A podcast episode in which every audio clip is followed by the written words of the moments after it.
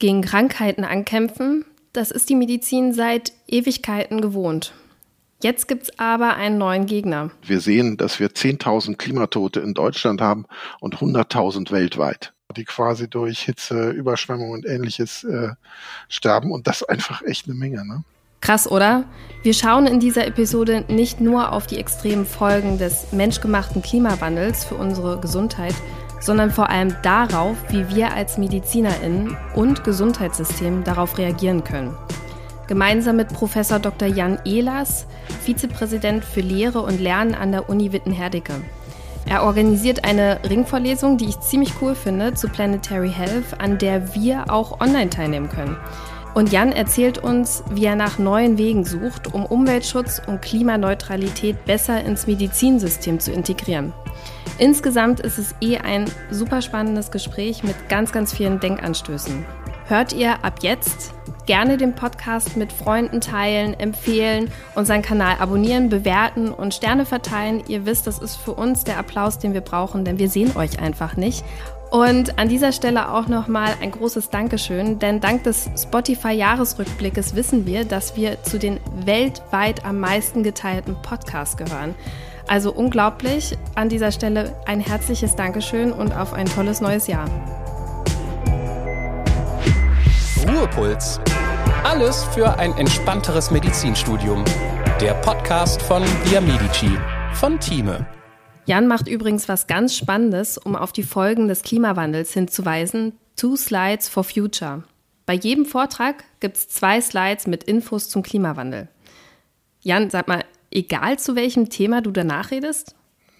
Absolut. Egal, also wenn ich einen Vortrag oder eine Vorlesung halte, habe ich diese, also habe ich zwei Slides dabei. Das erste ist ein allgemeines und im zweiten gebe ich mir Mühe, schon auf das Thema, worüber dann der Vortrag ist, hinzuführen.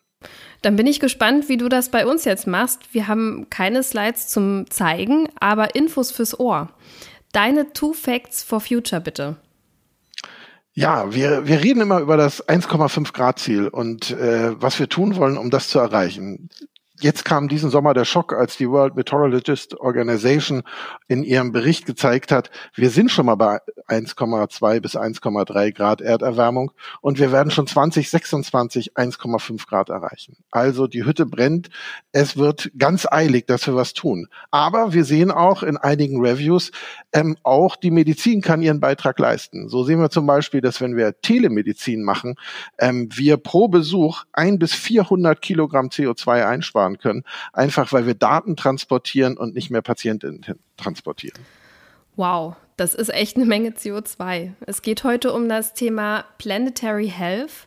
Das sagt nicht jedem etwas, deshalb machen wir ja auch diese Folge. Planetary Health beschäftigt sich mit der Gesundheit von Körper, Geist und der Umwelt, die sie umgibt. Im Studium sind wir manchmal ziemlich fokussiert auf Symptome. Ich glaube, das kennt eigentlich jeder auch wenn man das eigentlich nicht unbedingt will und vergessen dabei das große Ganze, nämlich die Umwelt, die uns umgibt. Was würdest du zu meiner kurzen Definition noch ergänzen? Ich glaube, das hast du genau richtig super erklärt. Also so, so ist es. Ähm, ist der Planet gesund, ist der Mensch gesund. Und geht es dem Planeten nicht gut, wird es auch den Menschen nicht gut gehen. Und das hat das Gesundheitswesen jetzt auch erkannt und sich eben aus der wichtigen Patientinnenzentrierung eben auch auf eine Planetenzentrierung hoffentlich jetzt äh, besonnen. Und das wäre Planetary Health für mich. Ja, absolut. Und ich finde ja, über die Klimakrise wird aktuell mehr berichtet denn je. Jetzt ist natürlich so ein bisschen die Frage, was haben wir Medizinstudierende damit zu tun? Also das erste ist ja wir, also wir, vor allem wir Alten, wir reden ja immer bei 1,5 Grad Ziel und was wir alles tun und dass wir das erreichen wollen. Und im Sommer ist der WMO-Report rausgekommen und hat gezeigt, also wir sind ganz kurz davor und 1,5 Grad Erderwärmung werden wir 2026 erreichen. Das heißt also, die Hütte brennt so dermaßen und wir müssen jetzt ran. Und wenn wir so ein bisschen gucken, Gesundheitssystem macht weltweit viereinhalb Prozent der CO2-Emissionen aus. In Deutschland sogar 5,2 Prozent. Das ist mehr als der Flugverkehr. Der ist nur bei 3,1 Prozent ist allerdings auch weniger als Fleischessen, das muss ich auch noch sagen, ähm, das bei 14,5 Prozent. Aber das heißt, ja, das Gesundheitswesen hat einen riesen Einfluss auf den Klimawandel und der Klimawandel hat einen riesen Einfluss aufs Gesundheitswesen. Und, und die beiden Faktoren gilt es halt äh, sehr viel stärker zu beachten und also jetzt in unserem Fall auch irgendwo ins Studium, in die Fort- und Weiterbildung mit aufzunehmen ähm, und vor allem daran auch ganz stark zu forschen, um, um wirklich äh, zu wissen, was können wir tun und was funktioniert und was nicht. Um das, glaube ich, noch mal ein bisschen greifbarer zu machen, es gibt relativ einfache Beispiele, die wir vielleicht jetzt nicht auf Anhieb da einordnen würden, sowas wie Hitzewellen, ähm, Hitzetode, Mangelernährung, Pandemien. Äh, ich glaube, das äh, kennt jetzt jeder, das Thema. Extremwetterereignisse, Ahrtal, Überschwemmungen, ja, all das gehört damit rein. Und wir sehen, dass wir 10.000 Klimatote in Deutschland haben und 100.000 weltweit. 100.000? 100.000 ist die Zahl, genau, die quasi durch Hitze, Überschwemmung und ähnliches äh, sterben. Und das ist einfach echt eine Menge. Ne? Ist die Zahl denn in den letzten Jahren deutlich gestiegen? Also genau, also das sehen wir, also das spüren wir ja auch alle, ne? Also es wird immer heißer. Also so früher hat man sich äh, im Sommer Sonnentage warme gewünscht. Äh, jetzt haben wir ganz viele Extremwettertage, also die ganz heiß sind. Ähm, wenn es zu Niederschlägen kommt, kommt es richtig stark dazu. Also ich glaube, wir, wir können das alle schon merken und dann kann man immer sagen, ist das Wetter oder Klima? Und es ist aber Klima. Ja, dies Jahr war ja so ein bisschen so die Erntegrenze die Elbe. Ne? Also nördlich von der Elbe war es, war es eine gute Ernte und eben in Niedersachsen hat schon angefangen, dass die deutlich schlechtere Ernten angefahren, eingefahren haben als die Jahre davor. Und je weiter man gen Süden kam, umso, umso schlimmer wurde es. Und das parallel eben äh, zu dem unsäglichen Krieg in der Ukraine, ähm, wo dann eben auch noch ganz viel äh, Getreidelieferungen wegfallen, ist was, was wir an den Preisen merken, ist aber natürlich was, was man jetzt in Afrika oder so tatsächlich daran merkt, dass es eben dann kein Mehl gibt und äh, ja kein Brot zu kaufen gibt, weil die eben sehr sehr stark auf die Importe angewiesen sind. Und würdest du sagen, dass es bei Planetary Health, man könnte jetzt so denken, dass es so ein bisschen darum geht, die Patientin Erde zu behandeln oder doch eher die durch die Klimakrise erkrankten Menschen auf der Erde? Na, also es, es gehört beides dazu und ich glaube, das erste ist, ist tatsächlich das Wichtigere. Also ähm, und und das stellen wir jetzt ja immer immer mehr eben auch fest und und immer mehr Verbände äh, sagen es jetzt ja auch offen und sagen, also wenn es dem Planeten, wenn es der Umwelt gut geht, geht es den Menschen auch gut. Und äh, in dem Moment, wo wir mit einem Planetenproblem haben, wird das bei den Menschen auch so sein. Aber natürlich gehört auch dazu, dass man, dass man klimabedingte Erkrankungen äh, stärker mit in den Fokus rückt. Aber das wäre ja quasi an dem, an dem Symptom äh, arbeiten und äh, der, der erste Teil ähm, wäre tatsächlich an die Ursachen rangehen. Und mittlerweile sind wir so weit, dass wir beides machen müssen. Also das ist ja immer blöd zu sagen, jetzt als die Generation vor dir quasi. Aber in meiner Generation wäre es vielleicht noch gut gewesen, nur die Ursache. Ja, da waren die Symptome noch gar nicht so stark. Da hätten wir noch die Chance gehabt, allein an der Ursache zu arbeiten. Jetzt muss man tatsächlich auch an den Symptomen schon ganz stark arbeiten. Jetzt ist das Thema eigentlich schon relativ alt, aber du hast es so ein bisschen in den angefangen in den Fokus zu rücken, gerade mit Fokus auf Medizin und Medizinstudierende da ein bisschen näher heranzuführen. Was ist denn deine persönliche Motivation für das ganze Engagement? Also ich bin tatsächlich ein bisschen zufällig auch, auch jetzt mit dazugekommen. Also das ist, ist ja wirklich ein altes Thema. Ne? Also 50 Jahre ist der Bericht vom Club of Rome alt. Und äh, in, in den 50 Jahren hat die Welt viel erreicht und viele Krisen gelöst, aber diese eine große Krise eben immer nie, weil dies, ne, weil man so die direkten Folgen nicht gemerkt hat. Und ähm,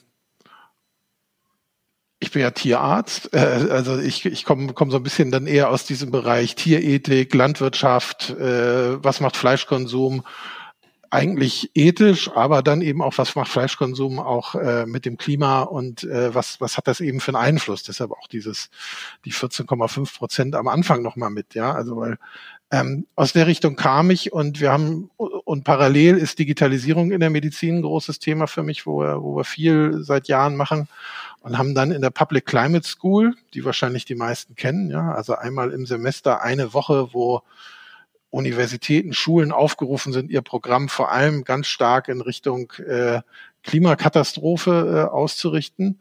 Ähm, haben wir gesagt, wir machen in unserem Digital Medicine Kurs einfach mal Digital Medicine und Planetary Health.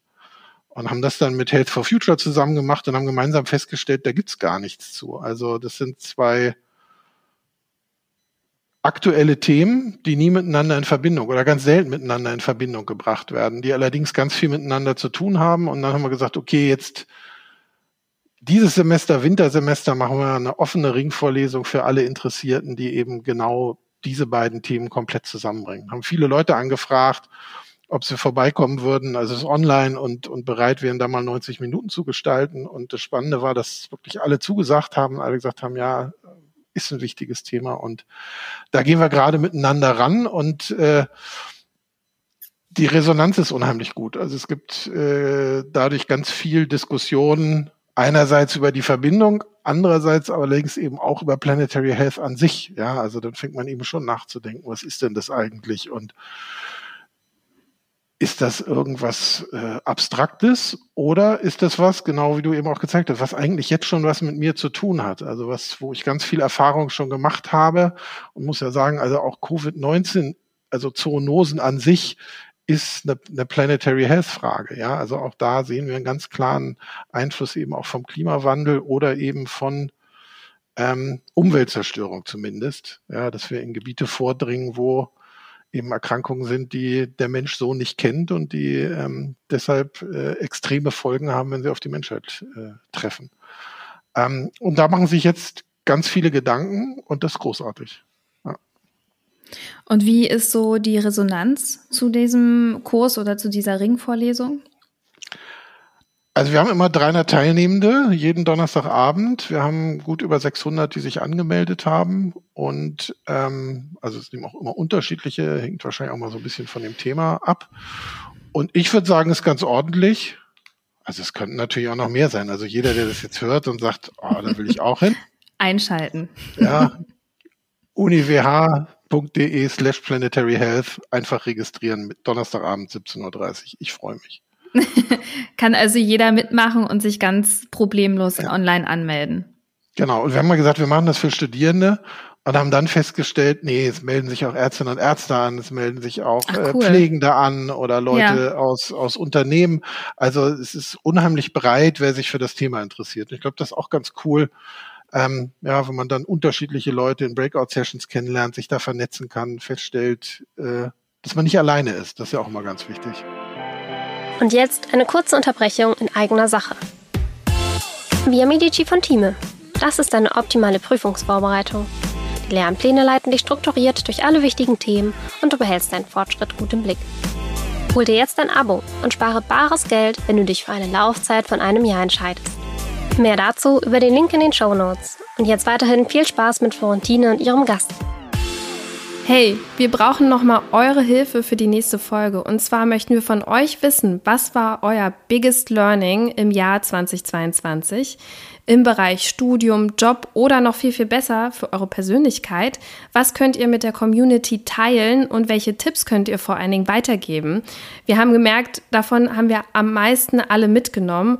Und ich kann euch sagen, ich habe aus diesem Jahr mitgenommen, dass ich im Beruf mich breiter aufstelle, dass ich mit viel mehr Leuten in Kontakt trete und wie ich das genau mache und was es genau damit auf sich hat. Die ganze Geschichte erfahrt ihr dann im nächsten Podcast. Und wenn ihr gerne Teil sein wollt von der nächsten Folge und euer Biggest Learning teilen möchtet, dann klickt auf den Link in den Show Notes und schickt uns eure Sprachnachricht. Mehr braucht ihr gar nicht. Ich freue mich auf eure Geschichten. Ich finde, das ist immer eine Rieseninspiration, was ihr mit uns teilt, vor allen Dingen, was ihr alles erlebt habt. Und ich glaube, wir können alle davon lernen. Ich freue mich darauf und wir hören das dann alles in der nächsten Folge. Und das Thema Planetary Health wirkt ja sehr übergegriffen, aber gibt es schon für Studierende oder für praktizierende Ärztinnen so ähm, Handlungsleitfäden, wie man, die man in den Alltag, in den Arbeitsalltag mitnehmen kann, um das ja anzuwenden? Ja, also es gibt äh, es gibt ganz unterschiedlich. Es gibt natürlich erstmal ein ein großes Lehrbuch, was gerade hier von von von Klug oder von den von den Mitgliedern von Klug geschrieben wurde, ne? also von der äh, Klima- und Gesundheitsallianz ähm, zu Planetary Health, wo unheimlich viel drin passiert und äh, und es gibt dann von vielen Health for Future Gruppen Leitfäden, gibt diesen Leitfaden Grüne Praxis von Health for Future Hamburg. Also es gibt und der ist unheimlich praxisnah. Ne? Das ist also wirklich so ganz auf den Punkt. Was kann ich machen von also zur, ich fahre mit dem E-Bike äh, zur Arbeit statt mit dem Auto, bis hin zu, ich mache Klimasprechstunden mit meinen PatientInnen und ähm, Was heißt das? Das habe ich mich vorhin schon nämlich gefragt. Was ist eine Klimasprechstunde? Also, dass ich tatsächlich, also dass in den Sprechstunden auch tatsächlich äh, thematisiert wird. Was bedeutet das? Äh, Klimawandel, Klimakrise. Was hat das auf dich für eine Auswirkung und, und was hast auch du für neue Risiken dadurch mit dabei? Und damit geht es natürlich einerseits tatsächlich um den gesundheitlichen Aspekt, andererseits aber natürlich auch um den, den Verhaltensaspekt. Ja, also wie kann ich mich klimagerecht ernähren? Wie kann ich mich klimagerecht bewegen? Ähm, wie muss ich damit umgehen? Und äh, ja, damit wird das sehr explizit gemacht. Und also das Spannende ist ja, also ich glaube, es ist diese Woche die Apothekenrundschau, also eine von diesen Apothekenjournals, hat als komplettes Thema Klimawandel drin. Ja, mhm. also die haben wirklich ein komplettes Heft äh, zu Klimawandel, klimabedingten Erkrankungen. Ähm, was kann jede, jeder Einzelne tun, ähm, um, äh, um den CO2-Fußabdruck äh, zu minimieren? Also da merkt man, also dann ist es wirklich sehr breit angekommen, das Thema. Wie können wir Medizinstudierende denn mehr über das Thema lernen? Also Ringvorlesung ist ja schon ein guter Anfang, aber die ist ja jetzt an der Uni Witten-Herdecke und ähm, die ist online. Das ist natürlich schon super, dass halt auch externe Leute zuhören können. Aber die Idee dahinter wäre ja, das irgendwie ins Curriculum einzubauen, fest. Absolut. Und ich glaube auf, auf zwei Arten. Also ich glaube, zum einen muss es wirklich, es, es ist ein Querschnittsbereich, also es gehört dann in, in alle Fächer mit rein, ja. Also es gehört äh, äh, genauso in die innere wie in die Pädiatrie, also es muss überall drin sein. Und andererseits, glaube ich, macht es auch Sinn, das so zu machen, wie die Charité es gemacht hat, quasi wirklich äh, auch äh, Klimamedizin zu besetzen und damit eine, eine Person zu haben, die das ähm, Thema eben, also einerseits in eigenen Veranstaltungen ähm, äh, nochmal noch mal drin hat, andererseits natürlich aber auch an der Universität immer wieder sensibilisiert und immer wieder um das eigene Thema kämpft. Also da gucken wir ein bisschen neidisch hin, das haben wir in Witten noch nicht. Äh, das, da, das hat die Charité schon, das ist großartig. Ähm, und ich glaube, das brauchen wir ganz schnell an allen Unis. Und dann muss es natürlich in die Gegenstandskataloge und in die AO rein. Also das, also das sind ja immer so formale Sachen, die uns treiben. Also ist ja auch so. Also Assessment drives Learning, das, das ist so und gar nicht, weil eigentlich ganz viele andere Themen auch interessieren, sondern weil ein Medizinstudium natürlich erstmal eine ganze Menge Druck macht und man das gerne die Prüfung schaffen möchte und sich dadurch natürlich vor allem auf die Themen konzentriert, die in den Prüfungskatalogen sind. Und dann ist es gut, wenn wir irgendwas rausnehmen und dafür mehr Klima mit reintun. Das sehr explizit wird. Ähm, würde sagen, das gilt für alle gesellschaftlichen Bereiche. Also wir können, also wir müssen alle Sachen, die wir machen, alles, was wir unterrichten, alles, was wir lernen, auf die Klimagerechtigkeit hin jetzt überprüfen. Also an, daran kommen wir nicht mehr vorbei. Und das müssen wir aber leider erkämpfen, weil das eine Veränderung eben auch bedeutet und nicht alle nur Freude an Veränderungen haben. Wie genau würdest du das ins Studium reinbringen? Also ich glaube, es muss richtig in die Curricula rein. Also es muss äh, beschrieben als äh, als Punkt mit rein. Also ich glaube, es ist in ganz vielen Curricula schon drin. Also ich glaube, dass ganz viele ähm, sowohl ähm, klimabedingte Erkrankungen äh, jetzt schon mit in, in ihren Seminaren haben und äh, auch genauso auch die Auswirkungen auf sie auf den Planeten mit drin haben. Aber das ist sehr intrinsisch motiviert. Das ist, weil die Dozierenden oder auch die Gruppe von Dozierenden und Studierenden einfach ein gemeinsames Interesse daran hat. Es ist noch nicht formalisiert. Und äh, und, und wir müssen es eben auch formalisieren, damit eben auch alle die Chance haben, ähm, daran zu lernen und, äh, und es nicht einem Zufall überlassen bleibt. Wäre denn auch sowas wie der Wechsel auf äh, digitale Lernformen, wie zum Beispiel via Medici oder sowas wie Mülltrennung, also jetzt so ganz banale Alltagsdinge, die man vielleicht unterschätzt. Also ich glaube, bei meiner Uni gibt es keine Mülltrennung. ähm, okay. äh, aber ja. so, so, so einfache Sachen, die einem vielleicht banal vorkommen, aber die man irgendwie halt im Sinne des Planetary Health, weil man Medizin studiert und auch irgendwie in seine Umgebung so gestalten möchte, das irgendwie so ja umsetzt. Genau, also ich glaube, einerseits äh, ist es was, was, was, was jeder, jeder Einzelne machen kann, aber dann machst du es für dich zu Hause. Und das andere ist ja tatsächlich, wie kann, wie kann die Fakultät, wie kann die Universität das machen? Also wir, und ich glaube, das haben einige Universitäten gemacht, haben uns äh, Nachhaltigkeit ins Leitbild geschrieben. Nachhaltigkeit und Gerechtigkeit sind die Punkte, wonach die Uni strebt und sich auch bewertet und bewerten lässt. Wir haben eine zentrale Stelle, äh, Nachhaltigkeitskoordination. Das heißt, wir haben auch eine Roadmap. Wir, wir, wir gucken auf Mülltrennung. Wir gucken auf die Drucker, haben gerade alle Drucker an der Uni ausgetauscht, dass sie weniger äh, Energie und äh, brauchen, damit weniger CO2 produzieren, äh, gucken auf das Papier, was eingekauft wird, äh, gucken, dass in der Mensa nur Fairtrade ist, gucken, dass wir mehr Gerichte ohne Fleisch als mit Fleisch haben. Also haben da einen sehr klaren Plan, nach dem wir vorgehen, um das natürlich auch als Universität vorzuleben. Und äh, gut, und andererseits natürlich auch getrieben von den Studierenden mit. Das muss man eben auch sagen. Also das ist auch der Anspruch, den man an uns hat. Ne? Wir haben ganz nachhaltig das neue Gebäude gebaut aus Holz und ich glaube, das ist eine Universität da sehr viele Möglichkeiten hat. Universitäten sind große Arbeitgeber. Also ich glaube, wir, also auch, auch in größeren Städten sind Unis große Arbeitgeber. Ähm, in, in Witten sind wir, glaube ich, auf Platz drei oder sowas äh, als, als Uni und haben damit viele Menschen, die hier arbeiten, ähm, die das auch mit nach Hause nehmen, die das auch mitleben, die auch wieder Multiplikatoren sind. Wir haben Unmengen von Studierenden, die das leben, die das mit in die Gesellschaft tragen. Ähm, und, und das ist ganz wichtig. Und genau wie du sagst, fängt bei kleinen Dingen an. Ja, es fängt damit an, dass es genügend Fahrradständer an der Uni gibt, ähm, dass man auch mit dem Fahrrad hinkommen kann, dass da anschließen kann, dass es nicht geklaut wird, ähm, dass man vielleicht seinen Akku vom E-Bike wieder aufladen kann. Äh, also dass, äh, dass, dass die Uni unterstützt, ähm, dass Studierende auch nachhaltig handeln können. Und wenn man Müll trennen will, würde es Sinn machen, auch eben unterschiedliche Container zu haben und da eben auch ein klares, ein klares Konzept zu haben, wie Mülltrennung aussieht. Und wäre dann sowas wie ein Präparierkurs überhaupt noch im Sinne des Planetary Health? Also das diskutieren wir ja viel. Ich glaube, dass ein, dass ein Präparierkurs, wenn er gut genutzt wird, äh, richtig viel kann. Mhm. Ist ja doch eine Herausforderung, dass das ne, das erste Mal äh, zu präparieren, ähm, das erste Mal an die Körperspenderin ranzugehen, ähm, da auch zu schneiden, rein zu präparieren und und da findet eben auch auch viel Reifung, glaube ich, in Studierenden mit statt und das müsste man gucken, wie man das ersetzen könnte und deshalb finde ich präparieren erstmal gut. ja, ich auch. Also ähm, äh, würde dann aber parallel eben auch noch mal gucken ähm, und, und das machen ja auch schon einige tatsächlich.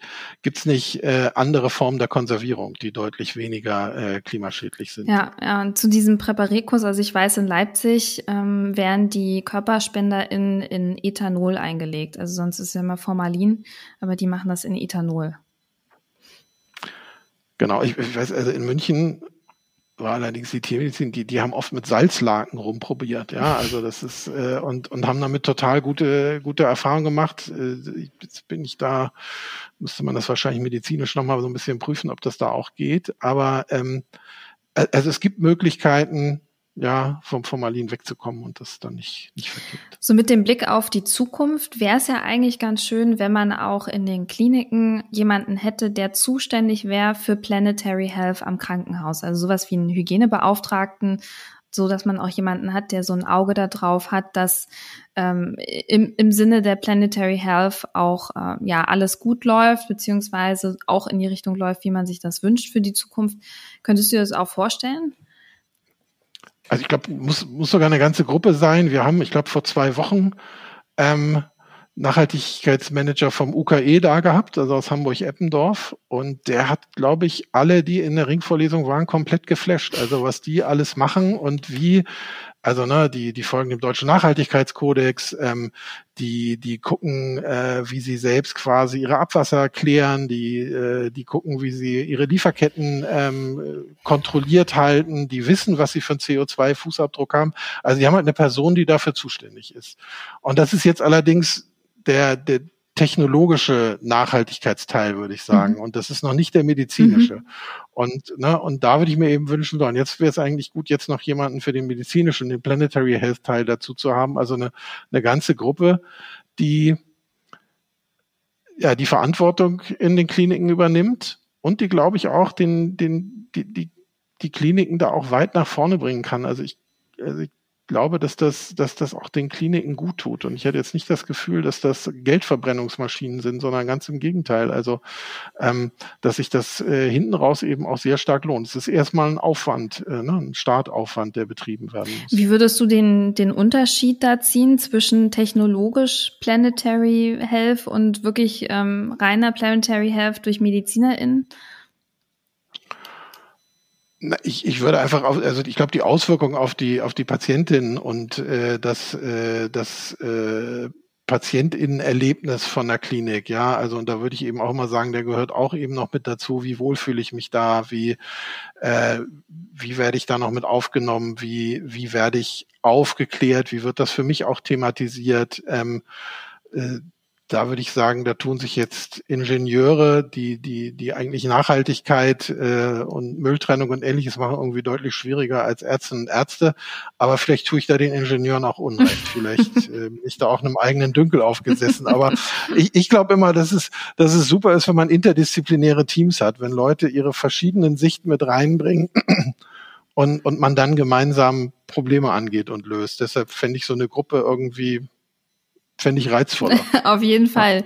Und für alle, für die das nicht genug ist, gibt es seit dem 20. Oktober ja die Ringvorlesung von euch, die jeden Donnerstag von 17.30 Uhr bis 19 Uhr stattfindet. Darüber hatten wir schon gesprochen. Kannst du vielleicht so ein bisschen einen kleinen Teaser geben, wer ähm, als nächstes so als Gäste eingeladen sind? Ja, also mit voller Entschuldigung an alle, die ich jetzt nicht erwähne. Ja, also unvorbereitet. Äh, dann kommen Anke Diel, Jochen Werner vom äh, UK, äh, UKD, also äh, UDE Duisburg-Essen, ähm, ja, vom Smart Hospital, die jetzt ja gerade zum Smart Green Hospital werden. Wir haben kurz vor Weihnachten Ulrike Herrmann von der Taz, die äh, uns äh, was über Kreislaufwirtschaft erzählen wird, was das fürs Gesundheitswesen für Auswirkungen hat. Ähm, wir haben die Charité noch da, wir haben die Fachklinik Geisach da, die zeigen, wie sie das an ihrem Klinikum umsetzen. Ähm, also ein sehr buntes Programm noch. Ja, es klingt sehr spannend. Und kann man sich eigentlich diesen Kurs in irgendeiner Art und Weise schon anrechnen lassen? Ja, und also wir machen das ja äh, bei uns im Studium Fundamentale, also unsere Studierenden äh, kriegen kriegen ganz normal Credits dafür. Ähm, der, wir haben es als Wahlfach, weil wir mit der Ruhr-Universität Bochum mit der äh, Allgemeinmedizin kooperieren. Da gilt es als Medizin-Wahlfach und wir haben gesagt, alle anderen, die da sind, die bei sich eine Möglichkeit haben, dafür Credits zu kriegen. Ja, also es gibt ja oft freie Wahlfächer oder, oder freie Credits. Den können wir, wenn sie häufig genug teilgenommen haben, hinten raus quasi ein Zertifikat oder ein Schreiben mitgeben, dass sie das bei sich an der Uni anrechnen lassen. Ja, super. Jan, ich danke dir für den Einblick. Ich glaube, man hat gesehen, dass das ein Thema ist, was interdisziplinär breit aufgestellt ist, von denen, wie ich denken würde, viele noch viel zu wenig wissen, mir inklusive. Und ähm, dass die Ringvorlesung, denke ich, ein guter erster Ansporn ist, in dieses Thema reinzukommen. Es wird in den nächsten Jahren uns mehr betreffen denn je. Deshalb vielen Dank für deine Einblicke. Ja, vielen Dank, dass ich kommen Sehr durfte. gerne. Bis dann. Ciao. Bis dann. Ciao. Das war Ruhepuls euer Podcast für ein entspannteres Medizinstudium von Via Medici, dem Lern- und Kreuzportal für nachhaltiges Lernen in der Medizin von Thieme. Redaktion Antonia Köser und Dr. Vera Premusil. Producer Johannes Sassenroth und Moderation Florentine Klemann.